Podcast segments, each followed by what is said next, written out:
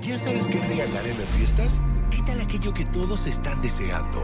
El regalo perfecto sí existe. Es Universal Plus. Regala momentos inolvidables. Regala historias únicas y exclusivas. Regala entretenimiento. Regala Universal Plus. Suscríbete ya. Estás escuchando Jordi Anexa, el podcast. Hoy es Día Mundial de Comida Cubierta de Chocolate. Yo creo que todo, todo lo que sea cubierto de chocolate, no todo, pero casi todo me encanta. O sea, no todo lo que puedan cubrir de chocolate me gustaría. Pero, por ejemplo, el otro día probé, no sé si ya probaron, ya ven que llevan ya mucho tiempo de moda estos mangos deshidratados con chile, ¿no? ¿Los han probado? Creo que ya los venden en todos lados, en todos los supers, en tal, los manguitos con chile. Este, bueno, ahora vi, ya llevo como, lo probé hace como dos o tres semanas, manguitos des- deshidratados con chile, pero también cubiertos de chocolate. ¿Ya los vieron? La mitad está con chile nada más y la otra mitad la dejan con chocolate. Están buenísimos. Solo en México hacemos esa mezcla de, bueno, no sé si solo en México, pero en México hacemos muy bien la mezcla del dulce y lo, sa- de lo dulce y lo salado.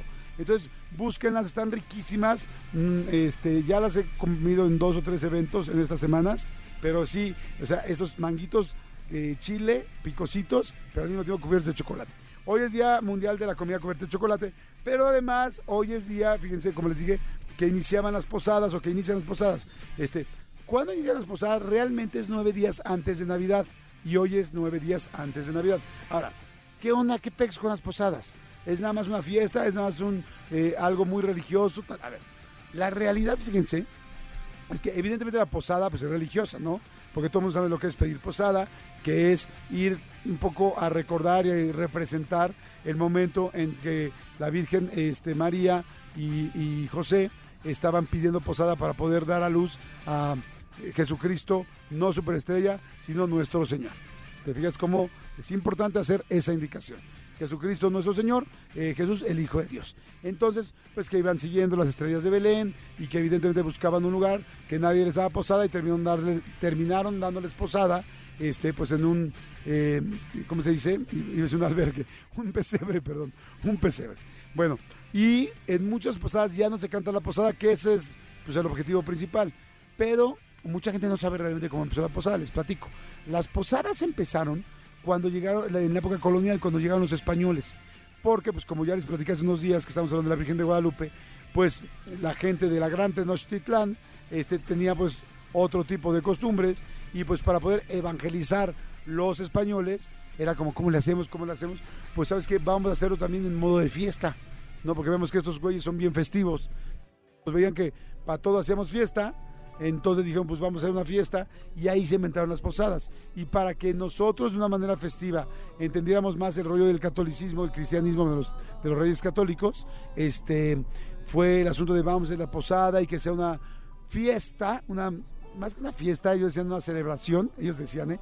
como si fueran mis brothers, pero ellos los manejaban como una celebración, este, en la cual se pedía posada y se recordaba eh, absolutamente todo lo que tenía que ver con el nacimiento de Jesús. Entonces, así fue. La verdad es que cada vez aquí ya en México, pues ya fue, eso fue en 1492, ha haber sido como 1505, 1510, 1515, y ya después de eso, pues evidentemente fueron avanzando las posadas hasta que hoy ya a la gente ya luego le vale, ya además de la chupadera y la brincadera y la bailada y, y Bad Bunny y la fiesta y todo el mundo, ay, quién se gusta y qué onda, pero ya muchas veces ya no se canta la posada, no se pide posada.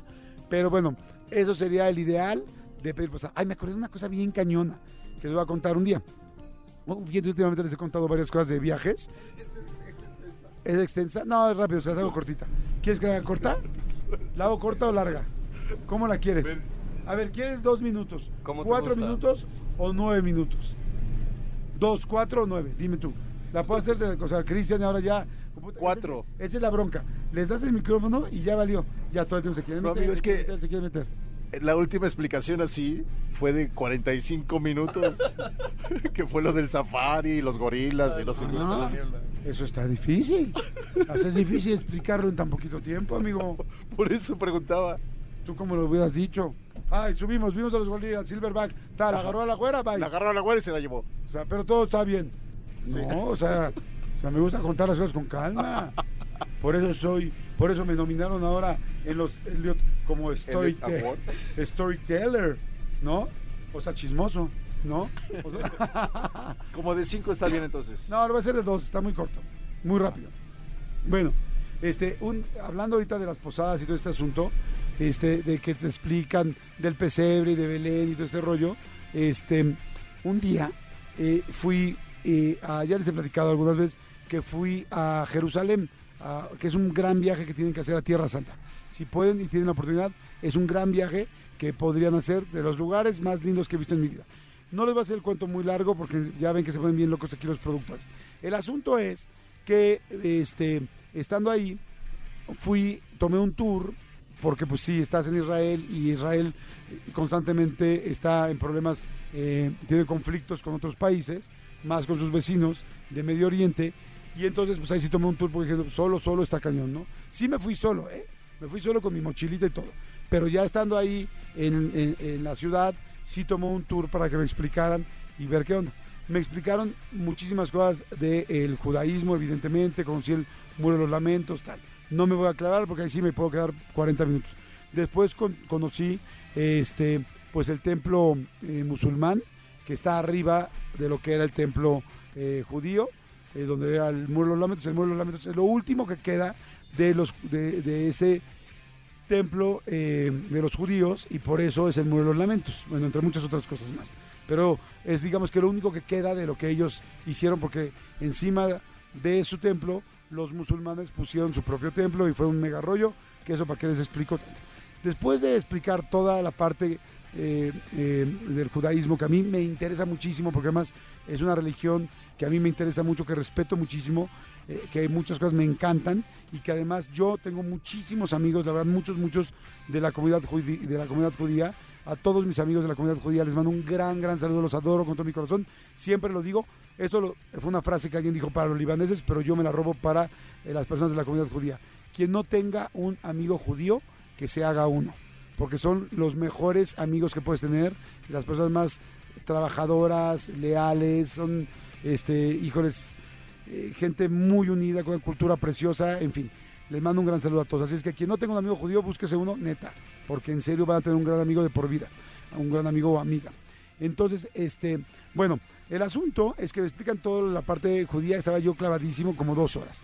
Luego me explican toda la parte musulmana, también interesantísima, que de ahí no conozco tanto, sinceramente, pero bueno, conocí muy padre. Y después, este, éramos un grupo como de 10, 15 personas en el tour, todos extranjeros, bueno, o sea, no había ningún mexicano ni nadie que hablara español, y entonces, este, eh, ya no, y pasamos a otro lado, y así nos bajamos de ahí, había una callecita, entonces pasamos por la calle, es una calle bastante golpeadona, con, llena de, pues este, con piedras, o sea, bueno, más bien de piedra empedrada, y en las paredes llena de grafitis y así, y de repente se para el, este, el guía y nos dice, este, había una estatua atra- al lado de él, y este, pero en la calle, así la calle, al ladito de todo esto, pero les digo que pues, la calle bastante descuidada. Y de ese agarra y nos dice, ¿alguno de ustedes es cristiano? O sea, ellos dicen cristiano, nosotros decimos católico, porque ya tiene algunos otros cambios, pero la base, la raíz es la misma, ¿no? Si alguno de ustedes es cristiano, y este, yo no soy cristiano, soy católico, pero yo levanté la mano y dije, sí, yo soy católico. Dice, ah, perfecto. Dice, porque esta calle este, se llama Vía Crucis. Y cuando dice Vía Crucis casi me voy despacio. así, ¿Qué? Dice, Y esto es la etapa donde llaman la sexta estación, donde, no me acuerdo, igual me estoy equivocando de estación, donde, este, ay, se me olvidó, ¿cómo se llama la mujer que llora?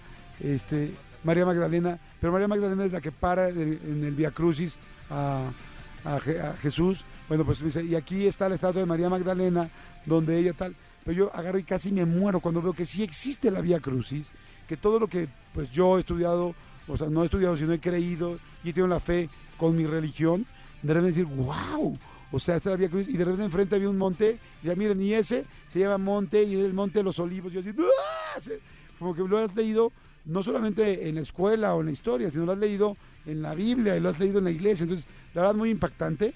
Ya no sé por qué dije todo esto. Este, sí es, dice, este, Vía Crucis, sexta estación. Dije, bien, sí es la sexta, wow.